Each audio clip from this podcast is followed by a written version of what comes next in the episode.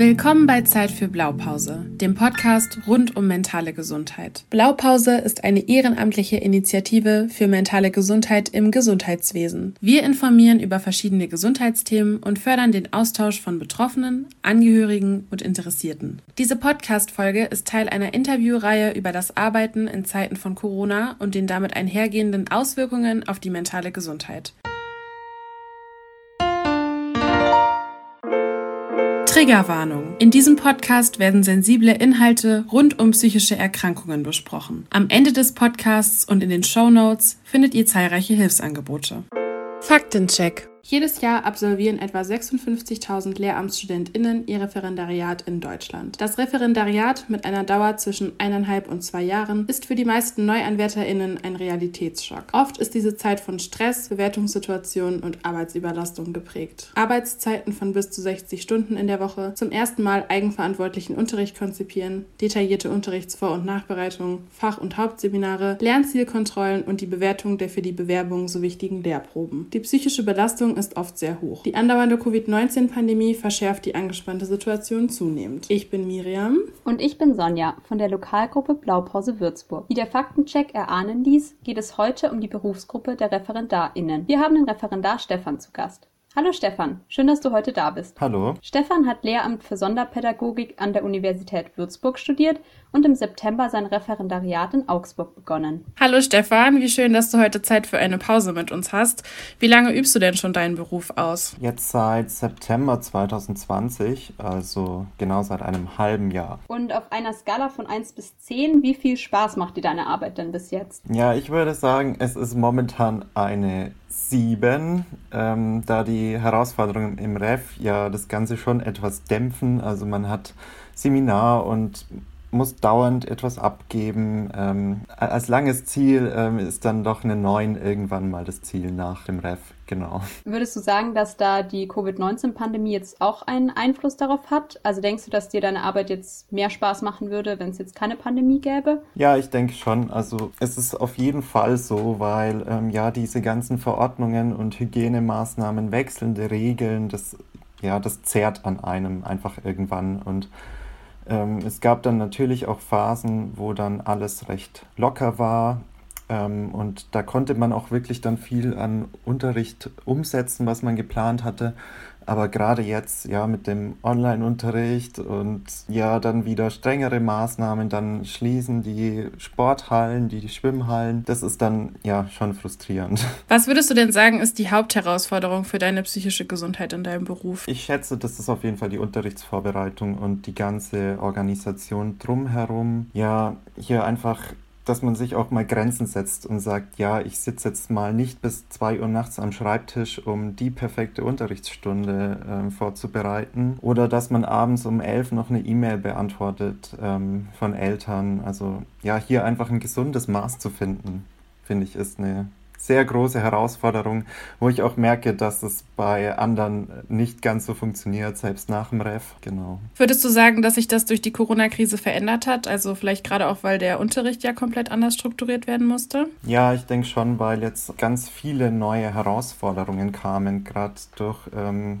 ja, neue Online-Plattformen, also ja, wie Videokonferenzen oder ähm, Erklärvideos drehen und ja, man nutzt einfach, man muss ein ganz anderes Repertoire nutzen und auch seine Schüler neu darauf einstimmen, auf neue Methoden, auf jeden Fall. Welche Strategien wendest du denn an, um diese Herausforderungen in deinem Beruf gut zu meistern? Also am besten, um mal runterzukommen und auch ja um die Psyche etwas zu schonen, ist für mich immer noch der Sport ein guter Ausgleich oder auch die ja, Musik. Also ich spiele selber ein Instrument und finde das einfach super beruhigend, da einfach mal wegzukommen von dem Ganzen. Und ansonsten, um jetzt ja die Vorbereitungen an sich und die Unterrichtsvorbereitung da ja eine klare Struktur zu schaffen, ist eine gute Strategie. Also vielleicht auch ich fertige tatsächlich To-Do-Listen an die dann nach Prioritäten unterteilt sind. Und ähm, ich setze mir dann auch klare Grenzen. Ich sage, wenn ich jetzt für eine Unterrichtsstunde, eine Alltagsstunde mehr als zwei Stunden brauche, dann ja, ist das zu viel. Und dann wird es auch nicht mehr unbedingt besser, je mehr ich mich damit beschäftige. Du hast ja eben gesagt, dass es für manche von euch auch schwierig ist, Grenzen zu setzen. Würdest du denn sagen, dass es für dich persönliche Risikosituationen gibt? Ja, schon, wenn sich dann doch irgendwie mal zu viel Arbeit anstaut. Also wenn ein Unterrichtsbesuch ansteht und ich mag überhaupt keine Prüfungssituationen.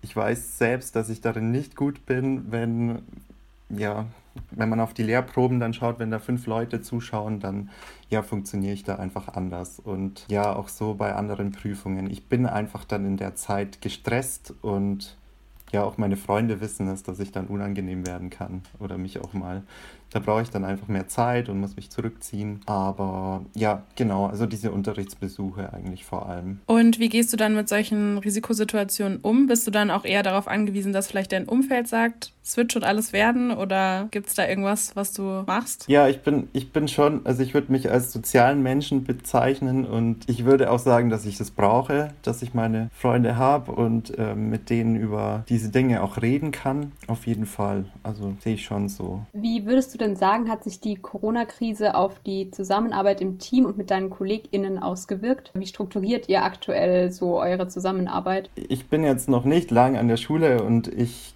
kenne die Situation vor der Pandemie nicht.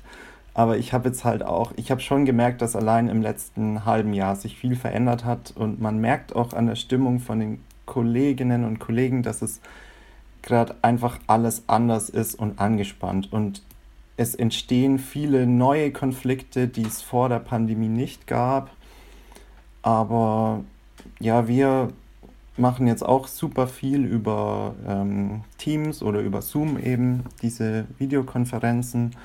Es ist anders und man kann nicht so effektiv arbeiten, aber ja, das Arbeitsklima an sich und die Zusammenarbeit finde ich trotzdem noch gut und ja, ist ja auch bei uns stehen halt eben die Schülerinnen und Schüler im, im Mittelpunkt. Ähm, da wäre es dann schwierig, wenn dann das Team gar nicht mehr funktionieren würde. Du hast ja eben angesprochen, dass du eigentlich die Zeit vor Corona an deiner Schule gar nicht kennst.